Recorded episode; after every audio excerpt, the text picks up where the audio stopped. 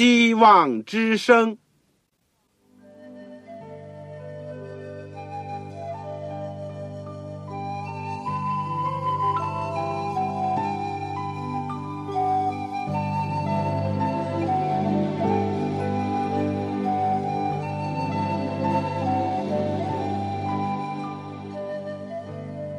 各位听众朋友，各位弟兄姐妹，欢迎您收听信徒培训这个节目。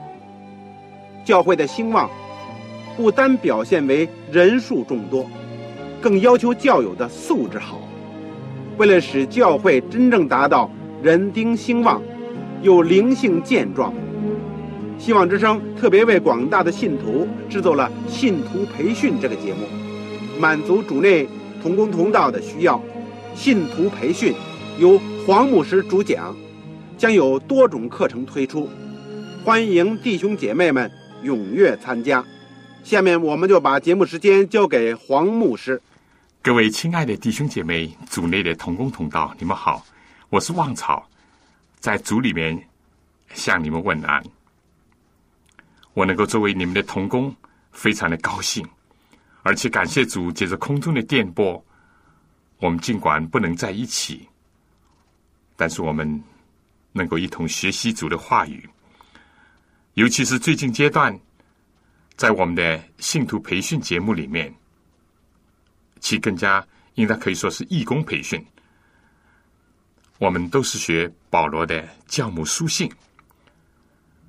我们谢谢主，我们从以前的六讲里面。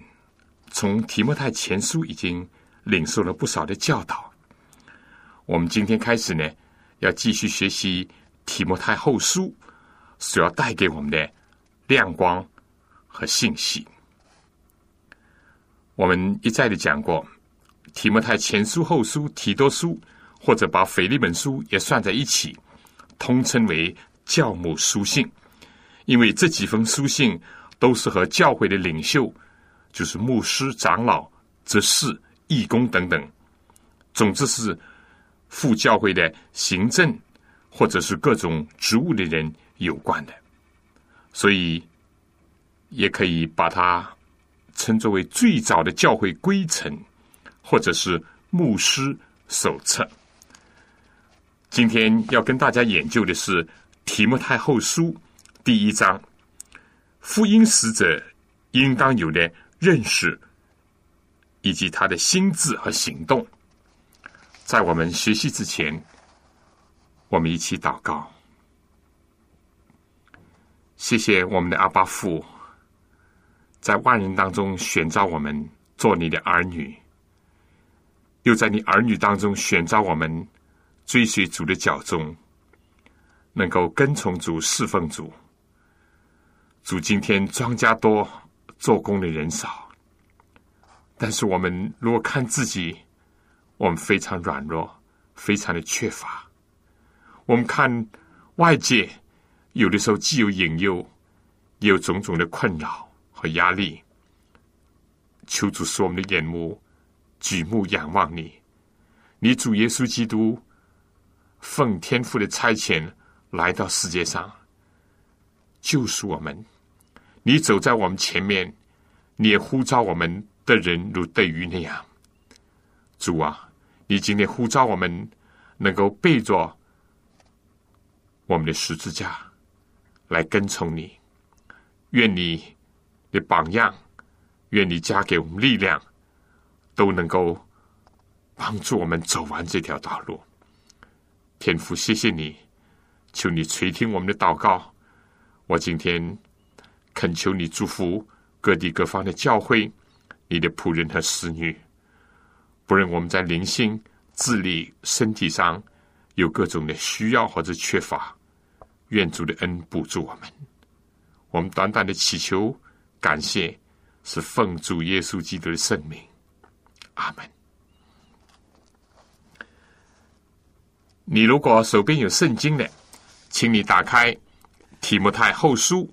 第一章，我这样讲可能对童工讲来不太合适，因为你们是必须要有圣经，可以自己学习，可以去帮助其他的弟兄姐妹的。但我想到在收音机旁边，可能有些朋友只是第一次听，或者听了一个阶段，但手边还没有圣经的。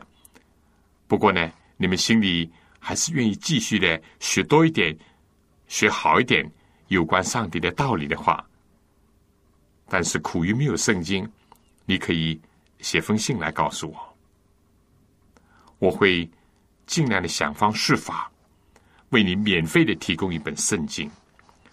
我的通讯地址呢是香港邮政总局信箱七六零零号，香港邮政总局信箱七六零零号，或者是三零零九号，三零零九号，你就写望潮收，望就是我们希望之声的望，潮水的潮，同时呢，你一定要写清楚你自己的。姓名、回邮地址和邮编的号码，以便你所要的书刊呢，能够顺利的递到你的手中。如果你有传真机的话，也可以使用我们的传真服务，请记下我们的号码。我们的号码是八五二八五二二四五七六零一九。八五二二四五七六零一九，好，我们现在就开始学习提摩太后书第一章。我给他一个题目，就是福音使者应有的认识和心智以及行动。我们知道，使徒保罗呢，大概是在公元六十四年，也就是他第一次被囚罗马两年获得释放以后呢。就写了提摩太的前书，而提摩太的后书呢，大致是在他从特罗亚再次被逮捕，并转到罗马以后的公元六十六年的秋天所写的。这位伟大的使徒，在公元六十七年殉道，他是死在罗马暴君尼洛皇帝的手下。这样呢，提摩太后书可以被看作是保罗对他用福音所生的儿子提摩太所立的遗嘱。我们都知道，遗嘱所留下的总归是最重要的话。在这个背景以及认识下呢，我们来读一读那个为主受苦。而且自己知道很快要寻到的老使徒的书信呢，我们会感觉肃然起敬。关于提摩太的生平呢，除了和保罗有关联的记载以外，我们所知道的呢并不很多。但根据希伯来书十三章二十三节来看呢，他有一度为着福音工作的缘故呢。他也曾经坐过牢，而且按照传统来讲，提摩太是在罗马皇帝窦米先或者是 Trajan 手下也是寻到的。在保罗的绝笔的书信当中，他除了记述他面临死亡之前的心态和写出自己人生的总结。作为对提摩太的勉励和榜样以外呢，也警告提摩太要提防异端的入侵教会之中，并且叫他要勿要持守纯正之道，只等到主来。我想你手边有圣经呢，我们先来看一看这本书呢大致的分段，这个有助我们记忆。有助我们理解这卷书信。第一呢，就是说，从第一章第一到第五节，当然很明显的是序言。第二段呢，就是劝勉提摩太做保罗忠信的继承者，这是从第六到十八节。第三段呢，就是保罗描述一个。成功传道者的一个形象，在第二章第一到第六节。第四呢，可以这样看，这是从第二章第七到二十六节，就是传播真理的方法和内容。下面呢，第三章第一到十七节，就是警告末日的危险以及它的征兆。最后一段就是保罗的临别勉言，第四章第一到二十二节。提摩太后书第一章第一到第二节呢，我们对照提摩太前书第一章第一到第二节的问安来看呢，就发现共同点呢是保罗对做使徒的光荣自豪感与责任感。保罗并非是自取使徒的职分。也不是随着私意投入圣功的，他清楚意识到是蒙恩召，以及凭上帝的旨意所拣选的。当一个基督徒或者传道人，绝非单单是为他自己的得救而蒙主拣选，他一直负有另外一个义务，就是向别人传述主的恩惠、怜悯，分享。主的真理和平安，要人和自己呢同的福音的好处，以及生命的应许。一个基督徒，特别是传道者呢，既要感受到自己的特权，又要承担责任，两者呢缺一不可。否则呢，就像是一个破着的，或是缺腿的。你把后书的第一章第一到第二节和前书的第一章第一到第二节比较一下，不同的点呢，在哪里呢？就是在保罗自己知道即将要寻到的时候，他说了一句话：“他是照着在基督耶稣里生命的应许做使徒的。每一个人都会面对死亡。”但没有什么比意识到自己的工作和使命是在主生命的应许的光中进行的，也就是已经把生命的光洒播在人间，更足以去安慰以及支持自己走完人生最后的时刻。生命的主题以及“生命”这两个词呢？很多次的出现在这个题目太后书当中，绝非偶然的。你可以看一看第一章第一节、第一章第十节、二章第八节、十一节、第四章第八到十八节。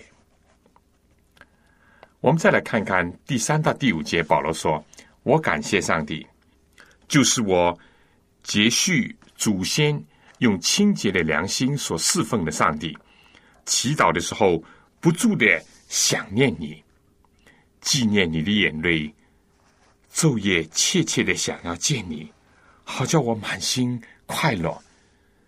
想到你心里无为的信，这信是先在你外祖母罗伊和你母亲有尼基心里的，我深信也在你的心里，因为。临终者的常态以及心情呢，在这里有很真实、很自然的流露。他既有追忆的快乐，又有刻想的痛楚。保罗呢，他毕竟不仅仅是一个常人，在他的回想和盼望当中呢，都有神圣的内容。每个人。临终前的想法都不一样。一个人度怎么样的人生，就决定他死亡之前有怎么样的表现。保罗思念的中心是上帝，他关注的是信仰和同有这个宝贵信仰的人，他渴望的是主内的团契。保罗在这里提到信仰。侍奉上帝的前提呢，是要用清洁的良心和无为的信心。这样就让我们记起主的话讲：上帝是灵，所以呢，真正拜父的就要用心灵和诚实拜他。保罗的祖先和提摩太的母亲都是犹太人，对于所信所侍奉的，我们说有不完全，甚至有错误的这个论说或者错误的理论的成分。但信仰当中最重要的是呢，先是清洁无伪。一个人可以夸口说他的理论、他的信条是纯真的，是没有错误的，但不等于他能无愧的说自己有清洁的良心和没有虚伪的信心。除了个人的这种信德以外，这里明显的看出家庭当中的宗教生活的影响。我们不是说遗传信仰上。没有遗传可言，传统的信仰这个价值呢也不很大，但家庭宗教教育以及属灵气氛呢，无疑是非常的重要的。在保罗、提摩太的身上，不论从父辈母系的影响来看，都在他们的人生当中发挥了巨大的作用。而且使他们获得了巨大的后天获得性，没有先天的遗传，但是有后天的影响和后天的获得。我想，在现在作为基督徒的家庭，有没有重视家庭的宗教教育以及家庭的礼拜呢？在醒察一下，为什么自己的儿女，尤其是教会的工人，他们的子弟？不要说是不愿意继承父业来献身传道，甚至于怎么会变成一个没有信仰、放弃信仰的人呢？是不是父母没有尽到责任，还是没有好的榜样呢？是不是因为自己的侍奉并不是从清洁的良心出发，自己的信仰是虚假的呢？或者只有金钱的外貌？而没有金钱的实意呢？如果都有像保罗、提摩太这样一种的家庭或者是长辈，几乎在困难的地区或者是缺少神学院的地方，我们也不用畏惧没有属灵的几班人，或者是能作为真理火炬的传递者你说是不是呢？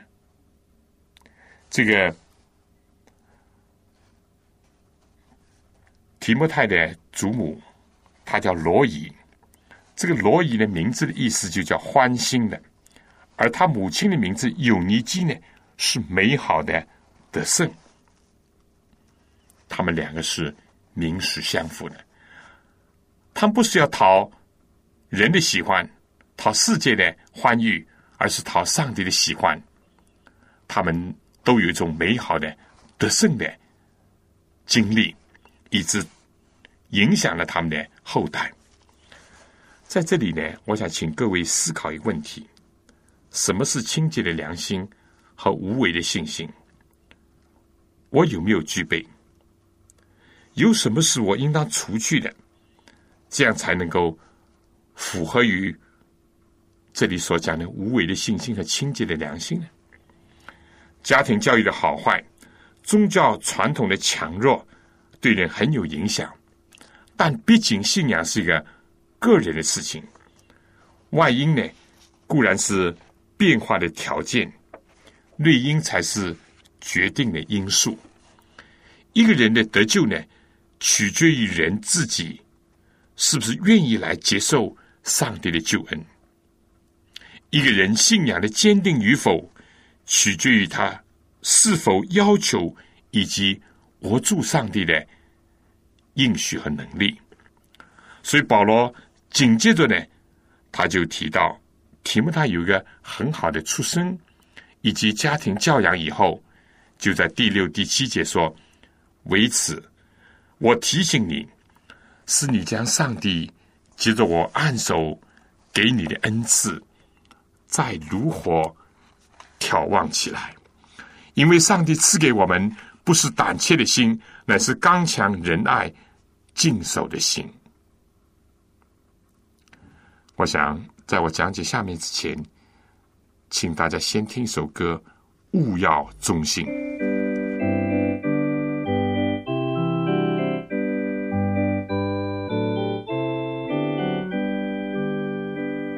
弟兄要忠心，主耶稣怀福里，我们所等候、所盼望。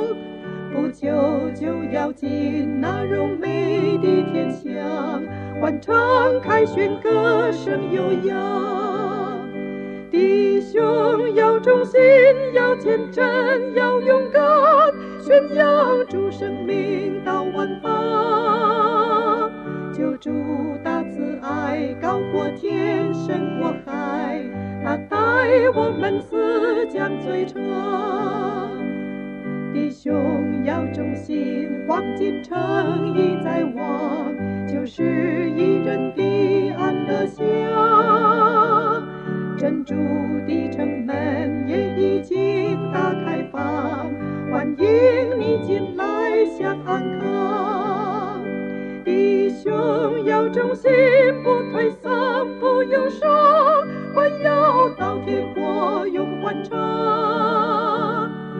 再有黑暗，也不再有惊慌，那里的晨光永辉煌。弟兄要忠心，主耶稣快脱离，他是创造主全能王。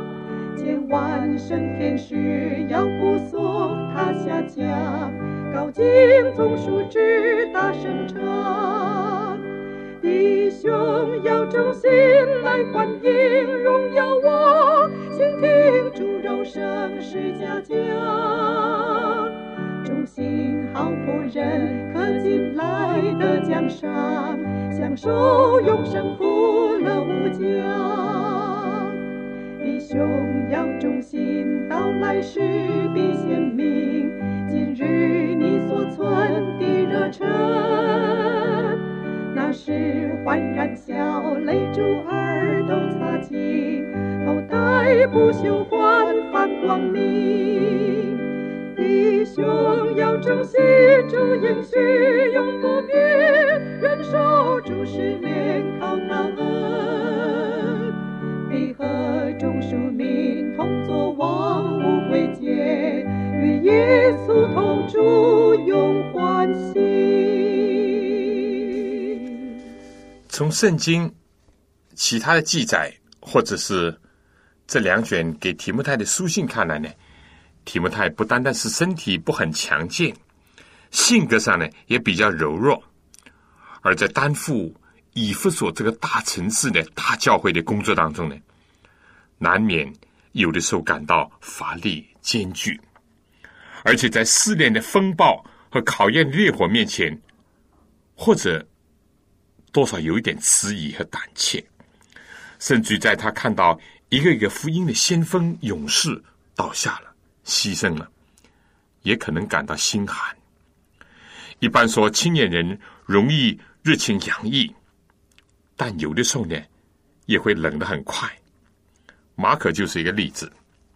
但就连提莫泰这个同样有着美好的家庭背景和宗教教育的人，而且是跟最大的使徒保罗工作这么多年的人，有时也会出现软弱。生活在今天的时代的传道人，尤其是青年的基督徒，也难免有时候会出现一些困扰和试炼，在压力、阻力、世界的吸引下，可能也会却步不前，甚至于冷落、退缩。我们在这样的时辰，就特别的需要数算上帝的恩典，回想蒙恩被招之初的经历，重新激发起热情，以及保持起初的爱心来。冬天就想到春日，黑夜就想到黎明，在死荫的幽谷当中，就回想曾经躺卧过在青草地上和可安息的水边。软弱的时候呢，要回忆在主的恩典托住的时候所曾经有过的刚强的表现。今天，当读到年老孤独、被囚、快要寻到的保罗所讲的，上帝赐给我们不是胆怯的心，我们是多么的受到激励啊！我们是不是也像一首诗所唱的：“愿那复兴我的灵火，再一次的来复兴我呢？”我们需要能力，需要刚强，需要生机活泼。我们也需要与能力平衡的爱，也就是作为一切能力的来源的爱。同时，爱也是清除惧怕的最好的方法。圣经讲，在爱里面没有惧怕。除此之外，一个传道人还需要谨守的心。它是指着一种健全的思想，一种自我的约束。一种正确的判断，所有这些，在一个错综复杂的社会和时事艰难的时候呢，是非常重要的品质。在今天的教会，也是更加感觉到有需要。我想，上帝这些恩赐呢，非但是借着保罗按手赐予提摩太，更是借着保罗。自己在临危的时候的表现，赋予提摩太一种新的感受和挑战。今天，保罗的劝勉和挑战，也临到了我们许许多多青年弟兄姐妹的面前。我不久前收到一个青年姐妹，她是一个传道童工，是写给我的长信。她讲到她自己内心的挣扎，讲到教会的光景。他似乎感觉到有所灰心，我一方面非常能够谅解这种光景，我随即也写了信勉励他。但是更好的勉励就是保罗自己，他在提摩太后书对青年传道者提摩太所有的劝勉。我想今天。上帝需要呼召许许多多的青年男女，正像华人姐妹所讲的，今天在有一个传道人地方，需要有十个。今天上帝等待着一班男女来献身为他。我想下面请大家听首歌《青年献身》。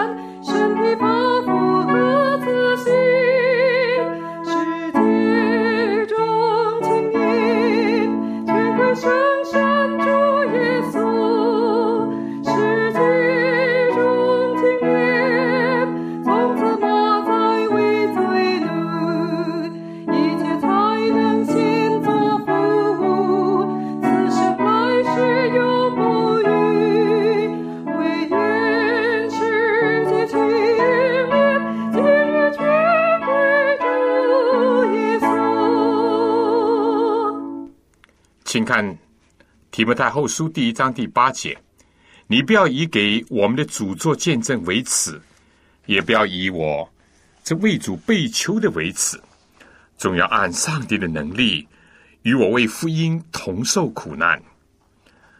上帝借着这个第一章第三到第七节所提示的良好的家庭教养、属灵的导师。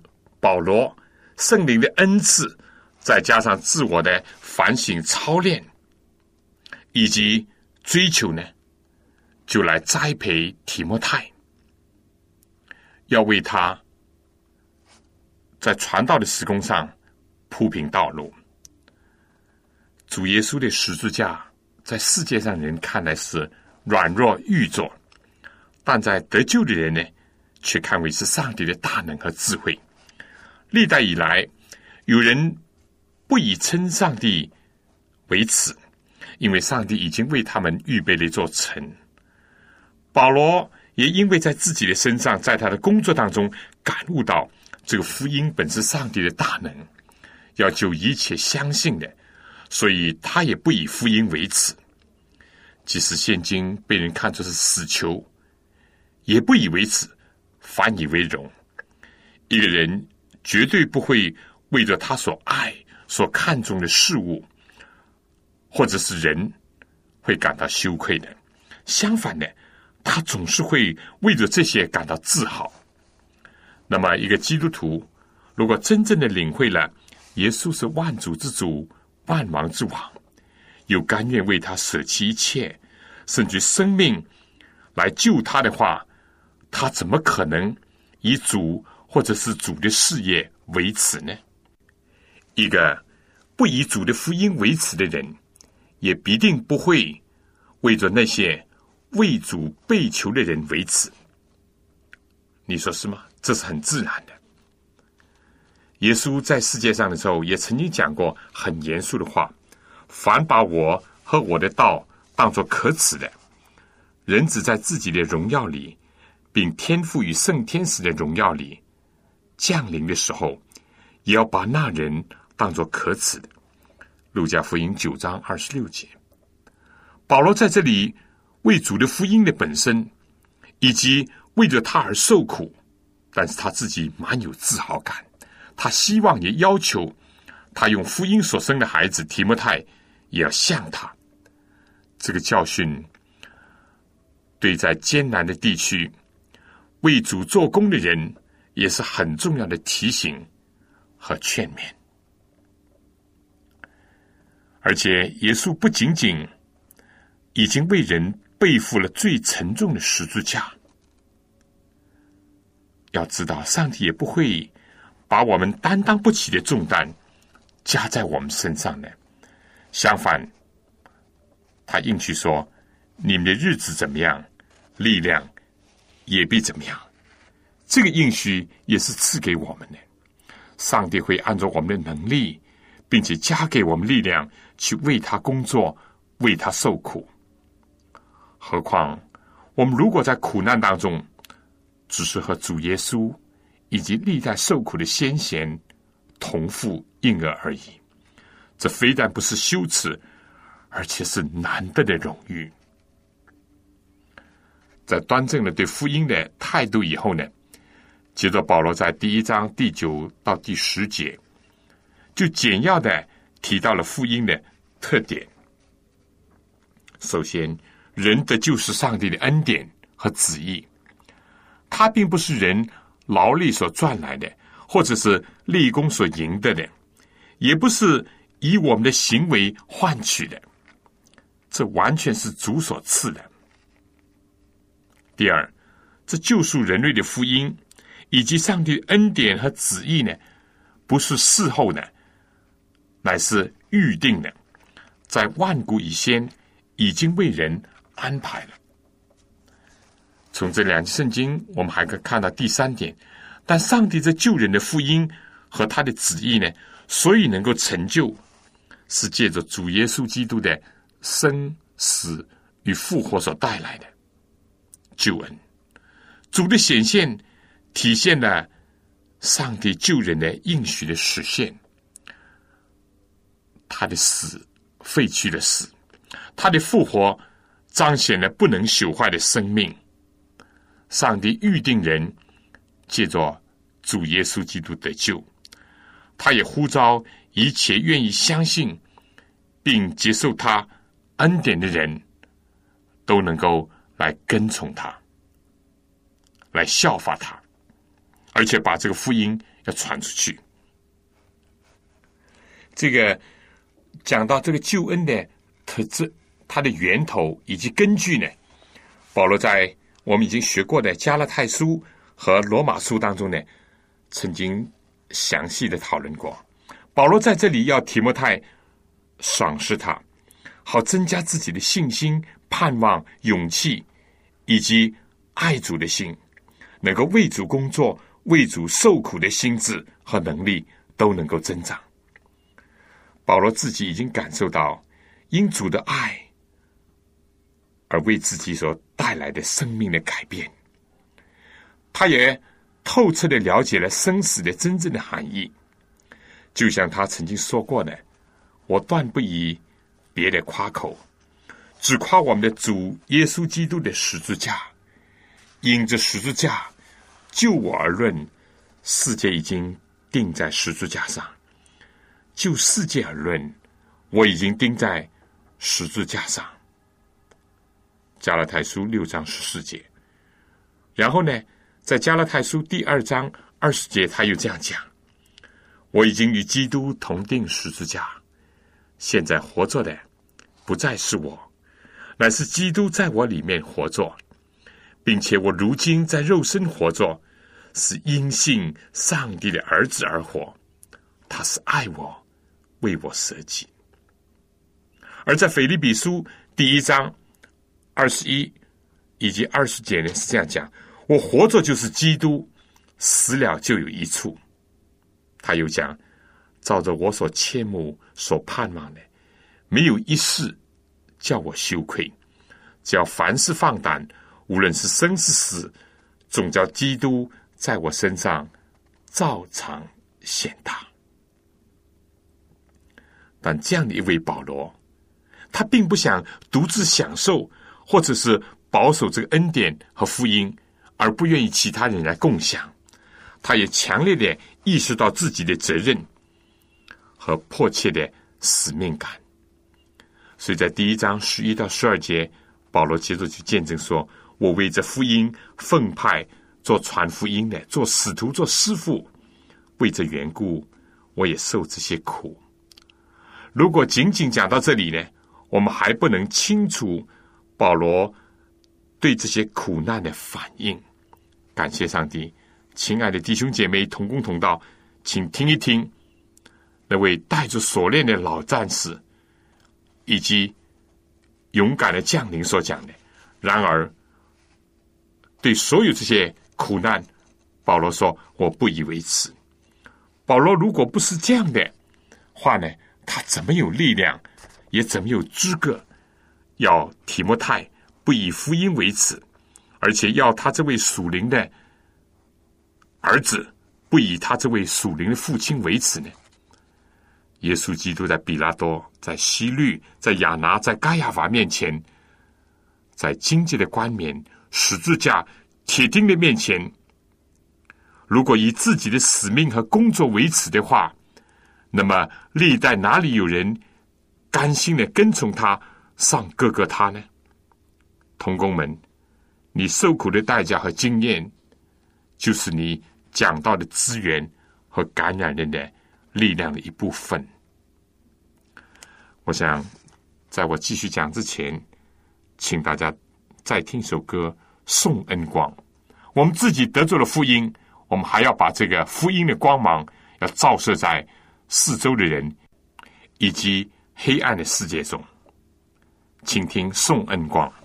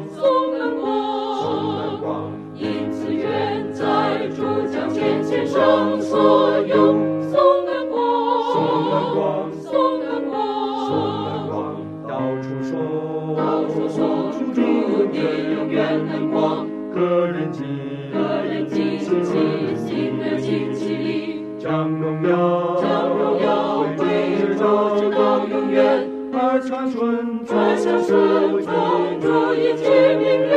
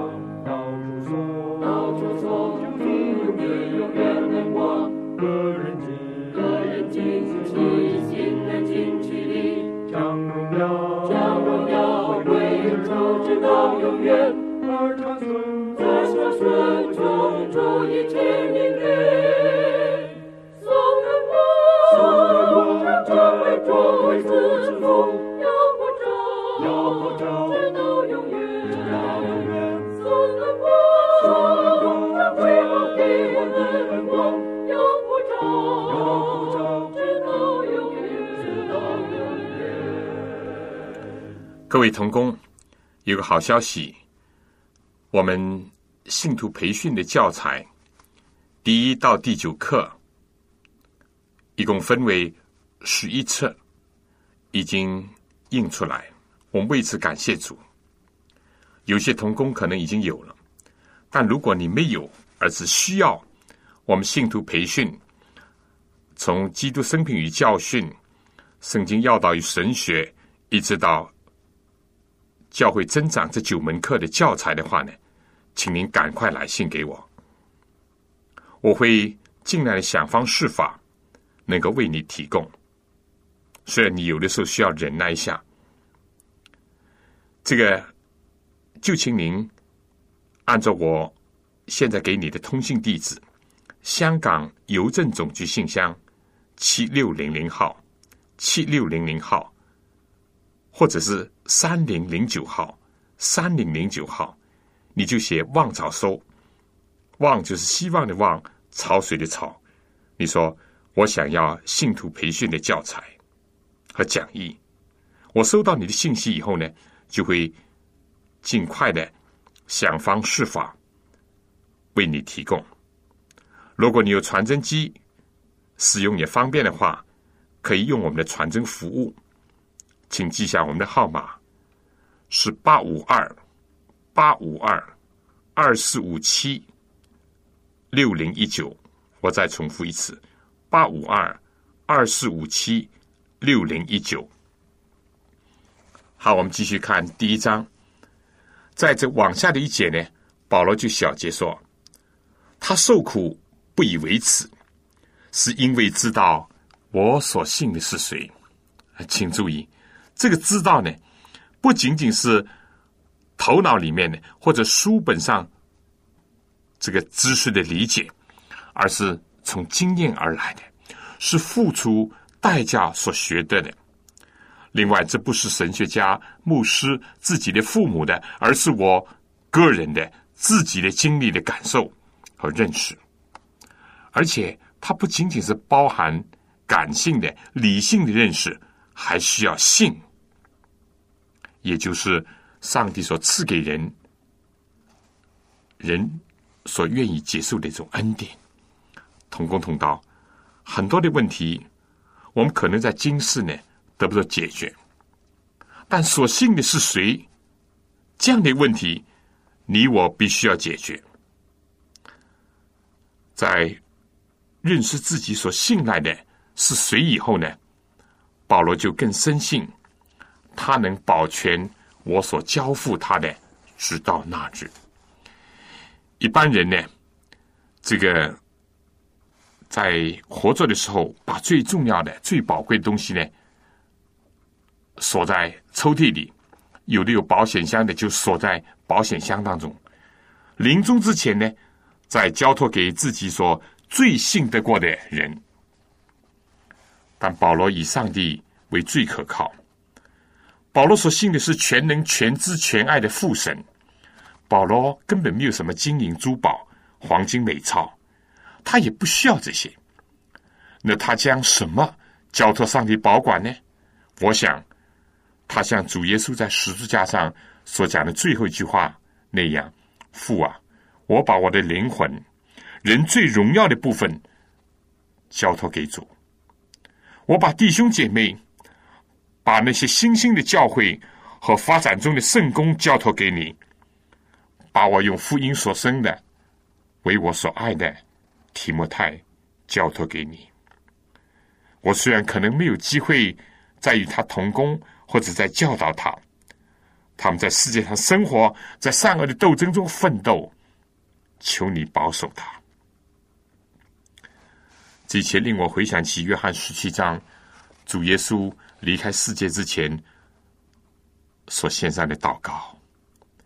一颗伟大的心，在行将停止跳动之前，还是这么的温暖有力。保罗的遗珠点点分明，灵性上呢，要再次如火眺望起来。一章六节，而在心里呢，不要为着福音，或者是为主的缘故受苦，或者为福音受苦那人。感到羞耻，而现在他又嘱咐说：“你从我所听的那纯正话语的规模，要用在基督耶稣里的信心和爱心，常常守着。从前所交托你的善道，你要靠着那住在我们里面的圣灵，牢牢的守着。人怎么能够守着，牢牢的守着从前所听见、所领受的纯正的道理？”以及受托付要传扬的至善的圣道呢？保罗给了打开真理宝藏的钥匙，也指点了保管他的锁是什么呢？第一，就是靠着住在我们心里的圣灵；第二，靠着在主基督里面的信心和爱心。我想。这正是我们今天老底家教会所极其需要的火炼的金子和眼药所代表的这些。我们因为没有这样的锁，没有这样的钥匙，所以我们打不开天上的宝藏，我们也守不住我们应当要守住的东西。在第一章最后一段，也就是十五到十八节，保罗却提出了正反两方面的例子。亚细亚的人，尤其是。必须要提到的是，菲基罗和黑摩奇尼，这是一方，他们不赏识福音的宝贵，不愿意为福音被求的人和他们做朋友，不愿意保守所信、所受托要传扬的福音，结果呢，都先后离弃了保罗，离弃了主的圣功。成了反面教员。但另外一方面呢，是以。阿尼斯佛一家人为代表的保罗临终不忘记阿尼斯佛曾经屡次的使他畅快，不以他的锁链为耻，反倒在罗马殷勤的寻找保罗的下落，而找到了呢，就感到非常大的欣慰，而且愿意服侍保罗。现在看来呢，说不定阿尼斯佛已经。离世了，但保罗深愿主使他在那日得主的怜悯，就在耶稣基督再来的时候得着怜悯，也求主顾念他的一家。保罗把这两等人摆在提摩太的面前，作为他的见解和榜样。在平时，弟兄姐妹同工可能分辨不出来，但在考验的时候来到。每一个人都会显露出他自己信仰的根基、为人的基础。而圣经里面讲到，但以理书第十一章，那些智慧人、民间的智慧人，他们暗中必训诲多人，不过他们要多日的倒在刀下，受试炼、受困苦。不，圣经讲，这些人之所以受到试炼，被下在监里呢，还有个作用，为要熬练其他的人。像菲杰罗和黑摩尼奇所代表的那等人，就是说，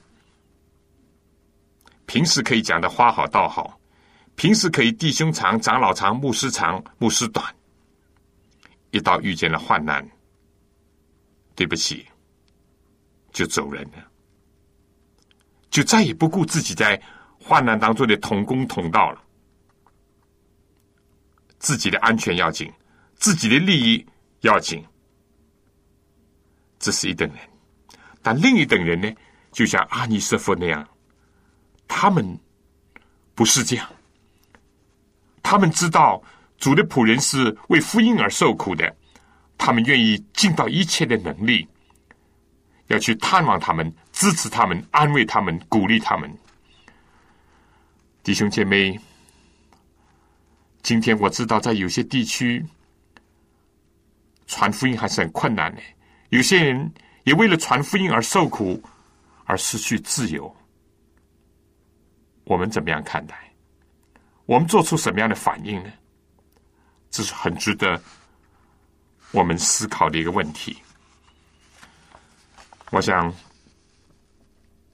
保罗将在临终之前劝勉他用福音所生的儿子提摩太，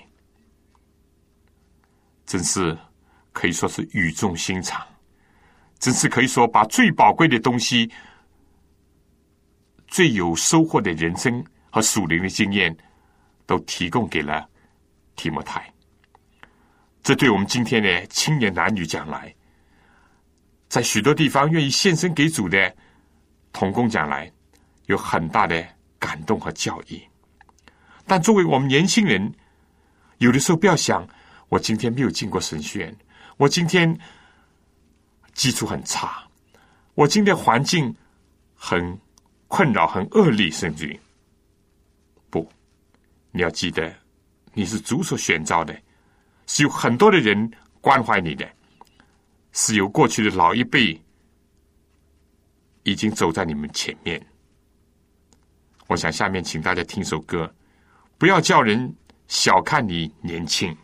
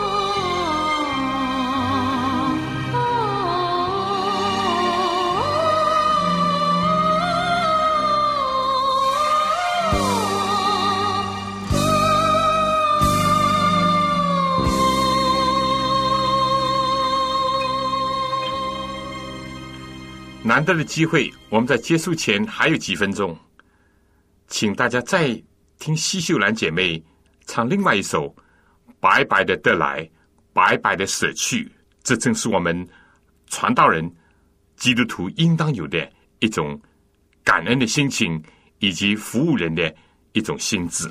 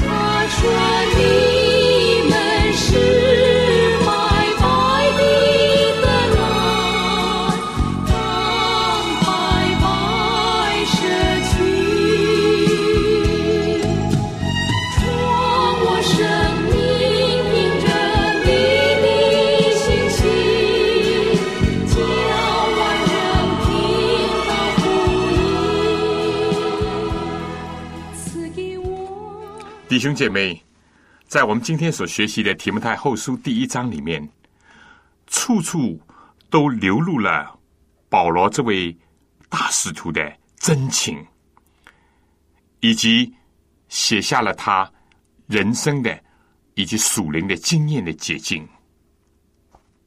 遗珠对于受赎者来讲，是最耐人寻味以及深思的。